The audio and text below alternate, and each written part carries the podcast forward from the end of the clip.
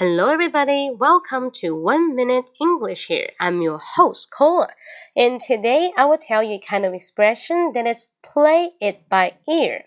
Let's play it by ear. 那什么叫 play it by ear 呢？我们来看一个例子。Let's take an example. Okay, okay. Tomorrow you need to take an interview. Tomorrow you need to take an interview, but you don't know what to say. You don't know what to ask the interviewer. 你不知道该问这个 interview 什么问题，你要去参加一个面试。Then you ask your friend, "Hey, what I'm gonna say tomorrow?" 明天我要怎么说呢？And your friend just tell you, "That's okay, just play it by ear." That's okay, just play it by ear.